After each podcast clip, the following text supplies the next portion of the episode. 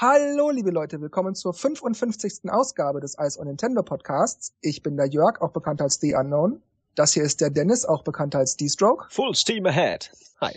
Und das hier ist der Markus, auch bekannt als MG. Ja, hallo, da sind wir wieder. Und ich übernehme auch gleich mal, denn wir haben nämlich heute zwei Spielvorschauen. Und zwar einmal Codename Steam, welches Dennis gerade testet, und einmal Kirby und der Regenbogenpinsel, welches Jörg gerade anzockt. Und dann würde ich mal sagen, wir fangen mit äh, Dennis und Codename Steam an und löchern ihn mal mit ein paar Fragen. Was ist die Grundidee für die Story? Das Spiel ist ja eigentlich so eine so eine Mischung aus ähm, Steampunk. Steampunk ist halt diese, ähm, dass man diese diese Dampfmaschinen mit moderner Technik irgendwie so ein bisschen vermischt. Also da gibt's halt dann zum Beispiel schon äh, Funkgeräte, die halt mit mit irgendwie mit Dampf laufen und so. Das hat man zu der Zeit, in der es spielt, also so eine alte viktorianische London-Zeit eigentlich ja noch nicht gehabt damals.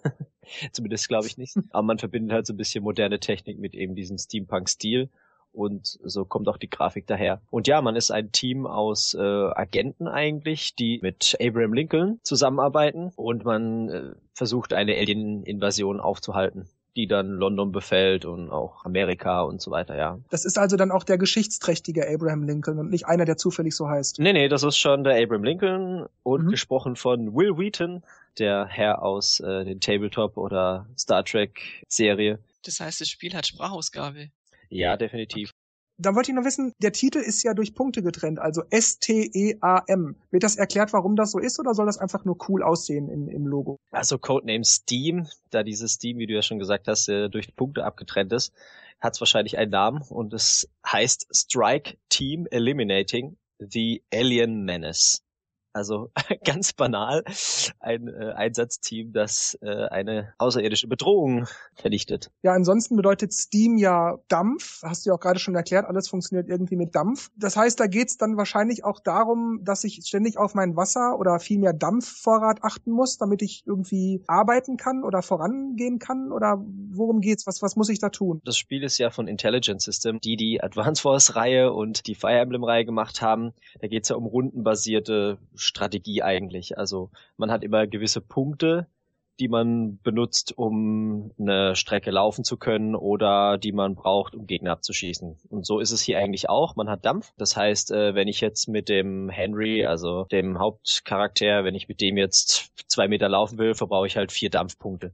Und jeder hat halt eine gewisse Leiste. Also manche, die halt darauf ausgelegt sind, ein bisschen mehr Dampf zu haben, können halt dadurch länger laufen oder halt manche nur weniger. Und dementsprechend laufen auch die Waffen. Also wenn jetzt mit dem Henry mit seinem Gewehr schießt, ähm, verbraucht er zum Beispiel äh, drei Dampfpunkte und der John zum Beispiel, der braucht mit seinem ähm, Granatenwerfer eher dann vier Punkte zum Beispiel, hat aber dann nur neun Punkte zur Verfügung. Sprich, er kann nur zweimal schießen und äh, Henry dann dafür dreimal oder so. Wie kann ich meine Dampfpunkte zurückbekommen oder kann ich die auch mehren, dass ich später 11, 12, 13 Punkte habe? Ähm, da gibt's mehrere Möglichkeiten. Also prinzipiell, wenn der Dampf aufgebraucht ist, geht nichts mehr. Und dann, wenn alle durch sind, endet die Runde, dann ist der Gegner dran. Und dann, wenn die neue Runde anfängt, hat man wieder die volle Dampfmenge. Es gibt aber auch äh, Items in dem Level, in dem man spielt, manchmal in Kisten versteckt oder auch auf dem Wege. Da kann man dann, wenn man hinläuft, lädt sich dann der Dampf auf, je nachdem entweder vier Dinger oder, oder mehr. Es kommt auf die Dampfmenge an. Also kann man eigentlich sagen, der Dampf ist in gewisser Weise sowas wie Zauberenergie, die sich verbraucht, wie man das aus vielen anderen Spielen kennt. Äh, ja, genau. Also es ist, mhm. ja, damit werden halt die, ähm, werden sie halt betrieben, die Waffen und halt auch das Laufen wird halt auch mit dem Dampf, ja. Ähm, und ja, zu der Frage, ähm, ob das mehr wird, prinzipiell sammelt man ja auch wieder mehr Geld und durch Geld erhöhen sich die Teampunkte oder halt die Punkte und dann kriegt man neue Waffen. Was auch sehr schön war bei der Übertragung der Demo-Daten, weil wenn man nämlich die Demo gespielt hat, kann man nämlich das ganze Geld und die ähm, den Rang, den man sich da erspielt, übertragen. Also ich habe dann gleich, als ich das Spiel gestartet habe, zum Ding die Waffe gekriegt, Ding, die Waffe gekriegt, Ding, die Waffe gekriegt, ah schön. und also es gibt äh, Primär- und Sekundärwaffen und es gibt auch, äh, wenn man diese Zahnräder sammelt, in dem Spiel gibt's ja drei Zahnräder, die man finden kann. Also man kann dann so, so, so ein Steam Pack freischalten das heißt, da ändern sich dann auch die Werte der Charaktere. Also man kann die auch äh, konfigurieren, vor, bevor es losgeht. Sagen, okay, der nimmt jetzt die Zweitwaffe und der nimmt jetzt den Steampunk-Rucksack. Also diesen Steam-Rucksack. Und manchmal äh, hat man dann mehr Dampf zur Verfügung, kann aber nur weniger laufen oder ja, also da ändern sich dann die Werte bisschen, also mehr Offense, mehr Defense, oder kann man so ein bisschen ausprobieren, variieren. Das heißt, man bekommt durch die Vorteile, die man erhält, gleichzeitig auch immer ein paar Nachteile. Ja, damit es halt ausgeglichen ist, klar. Ja, aber am Anfang ist halt wirklich so, auch wie in der Demo, man spielt erstmal mit dem Henry, trifft dann einen neuen Charakter und der ist dann dabei und erst in den späteren Missionen kann man dann äh, Leute auswählen und die dann konfigurieren. Jetzt hast du gerade angedeutet, dass das rundenbasiert ist. Das klingt jetzt für mich so mit, mit Energie, die sich verbraucht und die ich zurückgewinnen kann und dann ziehe ich, dann ziehen die anderen, dann ziehe wieder ich und so. Das klingt für mich alles irgendwie nach so einer Art Fire Emblem Gameplay. Ist das richtig? Äh, ja, doch eigentlich schon. Man merkt das Gameplay schon, aber es ist halt mehr Echtzeit. Also dadurch, dass es auch diese 3D-Perspektive hat, also nicht, dass man wie bei Fire Emblem Figuren auf einer Karte bewegt, sondern man ist ja in dieser 3D-Welt und bewegt sich 3D wie ein ähm, ja, wie so ein Ego-Shooter von der dritten Perspektive, sage ich mal. Da ist halt auch wichtig, dass man hinter Hindernissen bleibt.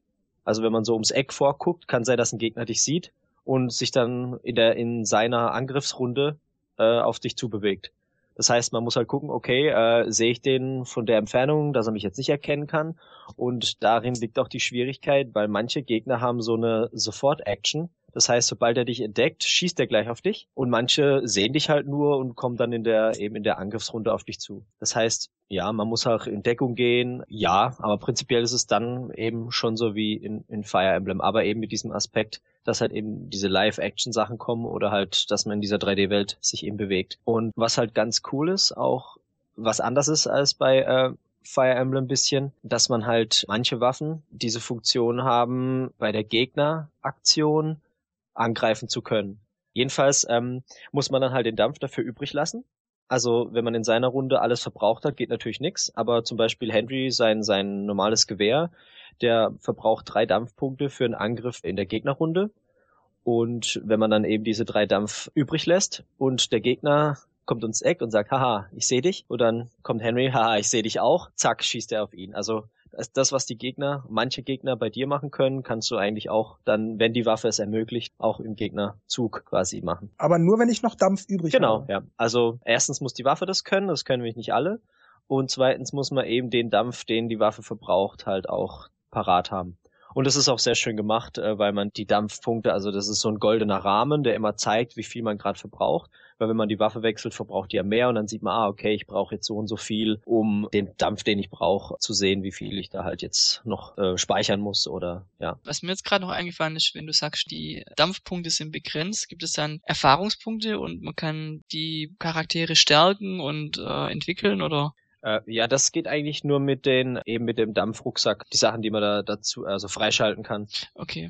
Weil die Charakterentwicklung Nee, die gibt's nicht, weil die, es gibt viele Charaktere drin. Man hat ja in der Demo schon gesehen, dass es, äh, wie waren drei waren's da? Nee, vier. Und jeder hat halt seine unterschiedliche Dampfpunkte, sprich Stärken und Schwächen und auch die Waffen halt dementsprechend. Also während der, der Löwe aus Oz, der hat halt diese Attacke, dass er auf einen mit so einer Kanonenkugel sich selber auf die Gegner drauf katapultieren kann. Oder die Tiger Lily aus Peter Pan ist halt mehr die Heilerin, also die kann halt diese, diese Heil, Heilkanone schießen, die halt alle in dem Umkreis ähm, heilen kann. Ja, so hat halt jeder seine Stärken und Schwächen und daran musst du halt dann auch äh, für das jeweilige Level die Leute halt aussuchen. Mhm. Wie ist denn das gemacht mit den Leveln? Sind die in Kapitel aufgeteilt? Ich sag mal, ein Kapitel hat drei Level oder so? Oder habe ich einfach nur Level 1, 2, 3, 4, 5? Wie geht das? Genau, es ist also in Kapitel eingeteilt und jedes Kapitel hat halt unterschiedliche Level. Also ich glaube, in der Demo hat man es auch gesehen. Da waren's, war, glaube ich, ein Kapitel mit drei Level oder zwei Level und dann war noch mal ein anderes Level, was sich abgehoben hat. Das war auch wirklich wie in der wie im, im richtigen Spiel an einer anderen Stelle. äh, da war noch was dazwischen. Ähm, und ja, dann kommt auch eine Videosequenz. Also fängt an in sehr coolem Comic-Stil eigentlich. Also man hat auch diese, als wird man einen Comic anschauen und dann immer diese Begrenzung, ah, also diese, diese Bilderrahmen von den einzelnen Bildern, sage ich mal, sieht man dann so, wie es halt übergreift ins nächste Bild und ins untere Bild und dann mal komplett Video und es ist halt so mehr bewegliche Bilder eigentlich. Also so eine Art animiertes Comicbuch. Ja, genau. Animiertes Comicbuch trifft es, glaube ich, am besten. Also es ist kein, kein Film, wo die Leute jetzt wirklich laufen, sondern da, da bewegen sich halt die Bilder so und der Mund halt auch so ein bisschen. Und ja, es, die Aliens schießen mit Cheek, Cheek, Cheek, Cheek. Ja, so wie, wie, wie ein Action-Comic, ja, der zum Leben äh, erwacht. Und es ist ja auch sehr, sehr, ähm, oh no, look at this, they are coming and striking back, bla bla bla. Also so richtig so, oh, da da da da, also überheblich, äh, übertrieben. Ja, und es ist auch komplett Englisch, aber halt mit deutschen Untertiteln. Wie ist das, wenn ich in einem Level mal versage, wenn ich das aus irgendeinem Grund nicht, nicht schaffe, da das, das Ziel zu erreichen oder die Aufgabe zu lösen? Gibt es dann innerhalb des Levels auch sowas wie Rücksetzpunkte oder muss ich den jeweiligen Level immer komplett neu machen? Genau, also im Spiel gibt es solche Speichersäulen, solche grüne, pulsierende Speichersäulen. Da gibt's drei Möglichkeiten zu speichern. Man kann normal speichern, dann die Möglichkeit eben eine gewisse kleine Zahl an Medaillen auszugeben. Dann kann man den Charakter, mit dem man gerade speichern will, heilen komplett. Oder man kann eine größere Zahl an Medaillen ausgeben. Dann kann man das ganze Team heilen. Das heißt, auch die, die im Kampf gestorben sind, sind dann wieder da, werden dann an einem bestimmten Punkt hingesetzt und kriegen dann nochmal ihre komplette Steam-Punkte aufgefüllt. Macht strategisch schon was aus, wenn halt jetzt ein wichtiger Mann stirbt oder äh, mehrere, äh, dann kann man dadurch halt wieder die ganzen Leute zurück ins Boot holen und weiterkämpfen. Und da gibt's halt auch diese, eben die Speicherpunkte, dass man sagt, okay, äh, ich laufe jetzt mal dahin, mir gefällt das alles so, wie es gerade ist, ich speichere jetzt mal und dann kann ich ab da auch wieder anfangen, wenn irgendwas gravierend schief lief oder halt echt die Mission irgendwie scheitert. Das heißt, ich erreiche sozusagen so eine Art Checkpoint im Level und kann da dann speichern, auffüllen und so weiter. Und wenn ich aus irgendeinem Grund den Level nicht schaffe, kann ich an dem Checkpoint weiterspielen. Genau. Aber das ist halt kein äh, vorgefertigter Checkpoint, der halt automatisch passiert, sondern man muss halt sich selbst entscheiden, will ich das an der Stelle machen, beziehungsweise komme ich da überhaupt hin, laufe ich da hin und macht es so. Und äh, wenn man natürlich äh, aus Zeitgründen gerade nicht äh, weiterspielen kann, dann kann man natürlich äh, so, ein, so einen temporären Speicher machen und sagen, Spiel beenden und er spielt dann an der Stelle weiter, wo man aufgehört hat. Aber wenn man weiterspielt, ist dieser Quick Save auch sofort weg. Ja, genau. Ich muss mich im Level auch wirklich bewusst dafür entscheiden, jetzt diesen Checkpoint anzugehen, weil es vielleicht auch einen Nachteil mit sich bringen könnte, dass ich das tue. Mhm. Der Nachteil halt, dass wenn ich jetzt äh, speichere und ich habe keine Steam-Punkte mehr und beim nächsten Ding geht's halt schief, weil halt einer stirbt, dann ist halt eher blöd. Deswegen, ähm, ja, muss man sich halt überlegen, speichere ich vielleicht vorher, hab von den anderen noch die Steam-Punkte und sehe dann, was passiert, wenn ich dann meine Entscheidung treffe. Und wenn es gut ist, ist gut. Wenn nicht, okay, dann äh, muss ich halt äh, nochmal neu laden. Deswegen manchmal tue ich mich auch schwer, die, äh, die Speicherpunkte zu nutzen, weil, okay, ich könnte einfach so speichern. Aber was, wenn ich die vielleicht noch brauche, weil irgendeiner stirbt? Weil dann ist der Safe-Punkt ja weg. Ich meine, es gibt auch erstmal mehrere, aber da muss man erstmal hinlaufen und ja. Gibt es jetzt da einen, einen richtigen Nachteil, wenn ich nicht speichere, außer dass ich äh, extra hinlaufen muss? Ja gut, wenn jemand stirbt, kriegt halt der keine Punkte und ähm, man hat halt einen Mann weniger, den man vielleicht braucht dann kann ich mir vorstellen, dass diese Checkpoints, also diese Speicherpunkte, dann sicherlich auch von Gegnern irgendwie bewacht werden oder dass man sich erst da durchkämpfen muss. Äh, sagen wir es mal so, direkt bewacht nicht, aber die stehen schon mitten im Raum. Also es kann schon sein, dass die Gegner dran vorbeilaufen oder aber es ist jetzt nicht, dass sie jetzt speziell das Ding bewachen, dass man da nicht hin darf. Nein, nein, das nicht, aber dass man eben erst den Gegner noch aus dem Weg räumen muss, bevor man speichern genau, könnte genau. oder so. Das kann auf jeden Fall vorkommen, ja. Ich höre das jetzt aber auch raus, weil du immer von Pros und Kontras sprichst, dass das Spiel also scheinbar nicht zu leicht und nicht zu schwer ist. Ja, es hat schon, man muss schon gucken, wo man seine Leute positioniert und natürlich kommen auch immer Überraschungsangriffe von den Gegnern. Man denkt, ach Mist, jetzt kommt der und sieht mich, bam, bam, ah, okay, schon Hälfte Energie weg, ist super. Dann kommt es auch schon mal vor, dass man halt einen äh, Kämpfer verliert. so ist es halt bei Strategiespielen. Entweder man speichert dann irgendwo und fängt dann nochmal an oder man macht es nächstes Mal anders oder man kämpft sich halt doch irgendwie durch und da kann schon fatal sein, wenn man ja falsche Entscheidungen trifft oder denkt, okay, das war jetzt gut und ah, jetzt habe ich auf das nicht aufgepasst und zack, ist es passiert. Also es ist nicht ganz so leicht, aber ja, man kommt, glaube ich, schon irgendwie mit den, ähm, also zumindest die Anfangslevel durch, mit den, was man angeboten kriegt, also mit den ähm, Heilungsfeldern. Also es gibt ja solche Heilbücher, also sie sehen zumindest aus wie so Bücher, ähm, wo man seine, seine Energie aufladen kann ein bisschen und ja. Gibt's auch einen Mehrspielermodus, kooperativ oder gegeneinander? Genau, bei den Deathmatches äh, oder Medaillen ist halt so, dass halt jeder 60 Sekunden Zeit hat, seine Einheiten zu positionieren und anzugreifen. Also sprich so wie im Singleplayer, nur dass man halt eben einen menschlichen Gegenüber hat. Also wenn man dran ist, hat man halt seine vier Einheiten und hat 60 Sekunden Zeit, da ums Eck zu laufen, dahin zu laufen, seine Waffen äh, so einzurichten oder halt eben mit diesen Steam-Punkten, äh, dass man vielleicht, wenn der Gegner ums Eck kommt, den halt abschießen kann und dann ist der andere wieder dran mit 60 Sekunden. Und da gibt's äh, mehrere Maps, die halt speziell ausgelegt sind, also mit mal mit vielen Kisten und oben drauf rumlaufen und mehr, dass man sich verstecken kann und ja, in dem Stil ist es aufgebaut. Aber immer eins gegen eins. Genau, ja. Eins gegen eins, ja. Klar, lokal kann man äh, ganz normal gegen seine Freunde, die man halt da auf der Couch hat, spielen. Online gibt's nochmal einen Unterschied und zwar gibt's den freien Modus. Also er sucht halt irgendeinen ähm, Gegner aus, ganz normal. Frei spielen nennt sich das da. Und dann gibt's allerdings noch ein Turniermodus. Also man kann ein eigenes Turnier basteln oder halt einem anderen Turnier beitreten. Da gibt's dann Optionen, man kann äh, Turniernamen einstellen, Kommentare, also einen Kommentar irgendwie einfügen, dann Titel für den ersten Platz, zweiten Platz, dritten Platz und so. Da gibt's hier als Beispiel der goldene Agent, silberne Agent, ja. Äh, und äh, ähm, wann es startet, also Datum, Uhrzeit und welchen Modus natürlich, Deathmatch, Medaillen, Dings und ein Zeitlimit, ob es halt ein kurzes Turnier oder ein langes sein soll.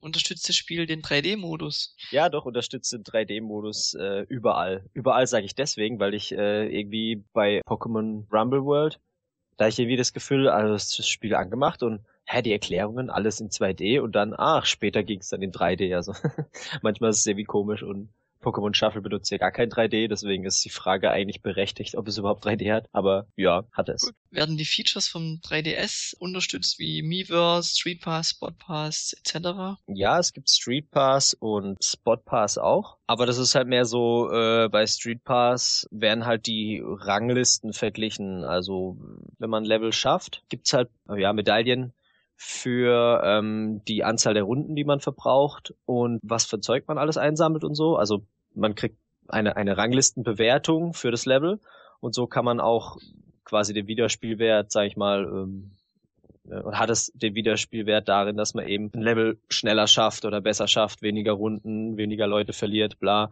Ähm, und das wird halt in, ähm, in den Street Pass Daten sozusagen verglichen, wenn man eintrifft. Also der Ansporn besteht dann darin, besser zu sein als die anderen. Genau, ja. Mhm. Ja, also beim im Miiverse habe ich jetzt eigentlich auch nichts Spezielles entdecken können. Allerdings gibt's ja noch das äh, Amiibo-Feature, sprich äh, Marv, Lucina, Ike und diese weißhaarige Robin. Ja, zumindest die Fire Emblem Leute der Smash Brothers Reihe. Da steht auch unten Amiibo-Funktion. Das heißt, man kann die ins Team holen bei der Auswahl, bevor die Mission beginnt. Die können dann halt mit ihren Fähigkeiten auch in den Spielen mitwirken. Ja, okay, dann würde ich sagen, dann soll es das für heute mit Codename Steam für den Nintendo 3DS gewesen sein. Das Spiel erscheint am 15. März 2015. Mhm. Und Dennis, wie viel Speicherplatz braucht es denn, wenn man sich das runterlädt? Ähm, es verbraucht 8390 Blöcke, was für ungefähr ein Gigabyte entspricht. Ein bisschen mehr vielleicht, ja. Abschließend äh, kann man eigentlich sagen, wer das jetzt gehört hat und, und gedacht hat, okay, ist interessant, hat er immerhin die Möglichkeit, die Demo zu spielen, von der man eigentlich einen guten Eindruck vom ganzen Gameplay eigentlich bekommt. Gut, dann äh, vielen Dank für die Eindrücke. Ja, danke, Dennis. Yep. Äh, Codename Steam. Dann gehen wir mal weiter zur nächsten Spielevorschau und zwar ist das Kirby und der Regenbogenpinsel. Ja, ich stehe für eure Fragen bereit. Oder ich sitze bereit. okay. Was handelt es sich denn bei dem Spiel um genau für ein Kirby-Spiel? Also es gibt ja verschiedene Iterationen von Kirby-Spielen. Die einen sind einfach normales Jump'n'Run oder ein 2D-Side-Scroller. Wie ist es bei Regenbogenpinsel? Bei Kirby und der Regenbogenpinsel ist es so, dass Kirby rollt bzw. kugelt und man zeichnet halt so mit, mit, mit dem Stylus auf dem Gamepad Linien in das Spiel geschehen und Kirby rollt dann entlang dieser Linie genauso wie sie gezeichnet ist. Also ob ich ein Looping mache oder Zickzacklinien oder einfach nur so einen Bogen nach oben oder eine gerade Linie.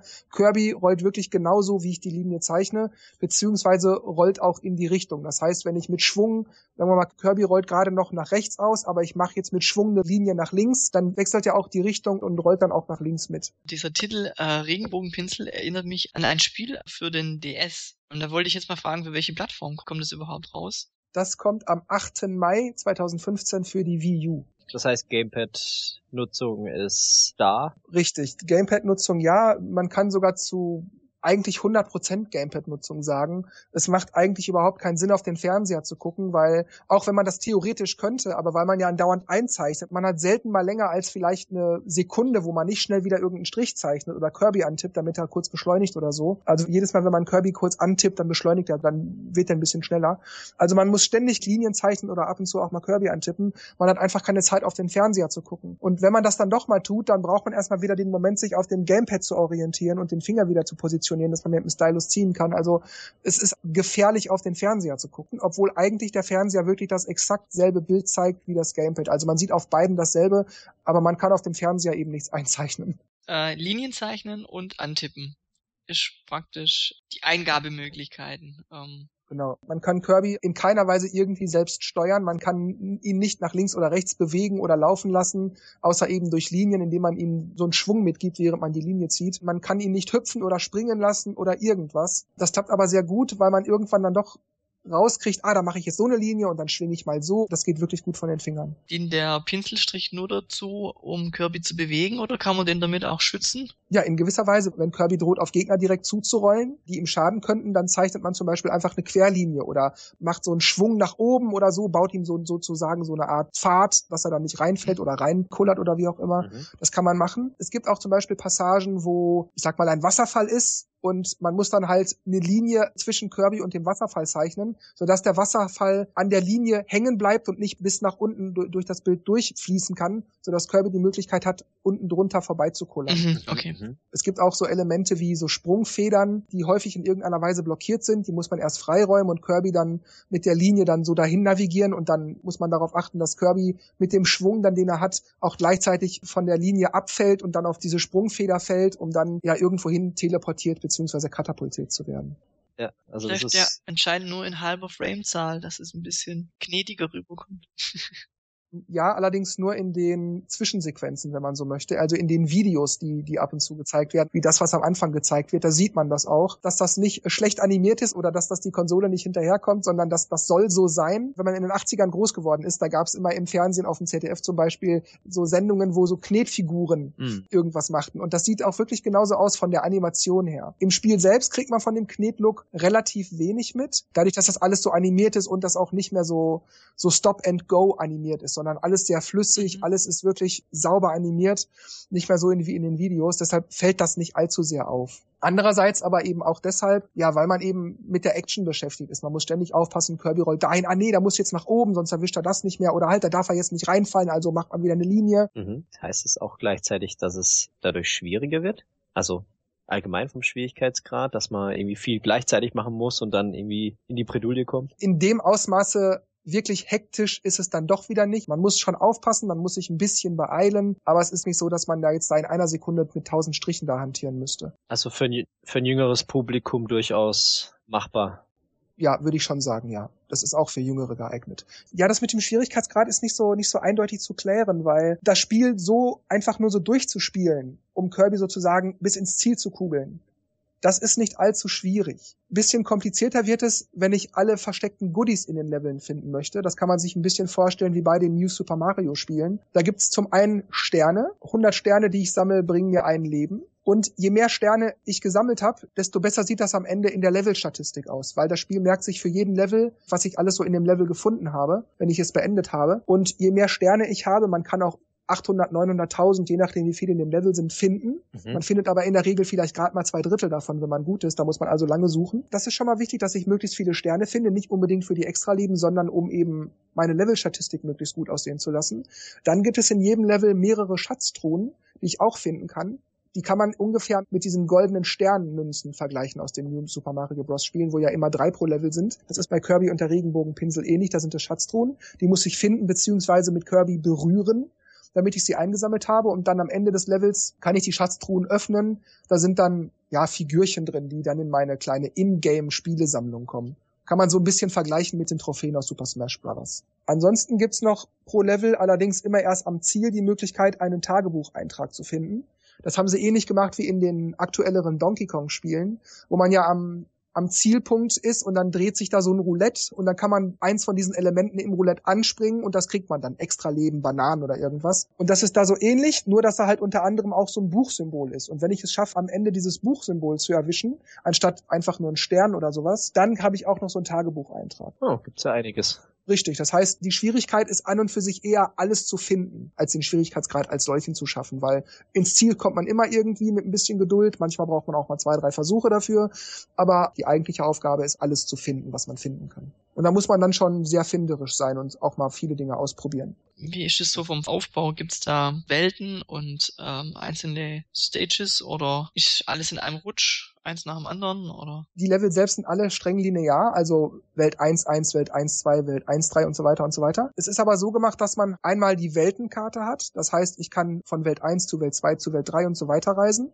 Und wenn ich eine Welt auswähle, kriege ich halt die Levelansicht. Da kann ich dann auch Level 1, 2, 3, 4 in der jeweiligen Welt anwählen. Aber eben immer erst dann, wenn ich den aktuellen Level geschafft habe. Ich kann also nicht Welt 1, 3 betreten, wenn ich nicht vorher Welt 1, 2 geschafft habe. Mhm. Genauso ist es mit den Welten. Ich kann erst in die zweite Welt, wenn ich die erste Welt geschafft habe. Aber dann kann ich jeden Level immer und immer wieder spielen. Wenn äh, Kirby mal ein Leben lassen muss, muss man damit von vorne beginnen oder gibt es da so Checkpoints, wo man dann in der Mitte vom Level oder im ersten Drittel wieder anfangen kann? Ja, das ist jetzt nicht Hälfte, Drittel, Viertel, sondern es gibt zwar schon Abschnitte in jedem Level, wie man das eigentlich aus allen Kirby-Spielen kennt. Man geht dann durch, durch so kleine Türchen und dann wird man zu einer anderen Tür gebeamt, wo man wieder rauskommt. Das ist da genauso und jedes Mal, wenn man so eine Tür betreten hat, war das ein Checkpoint.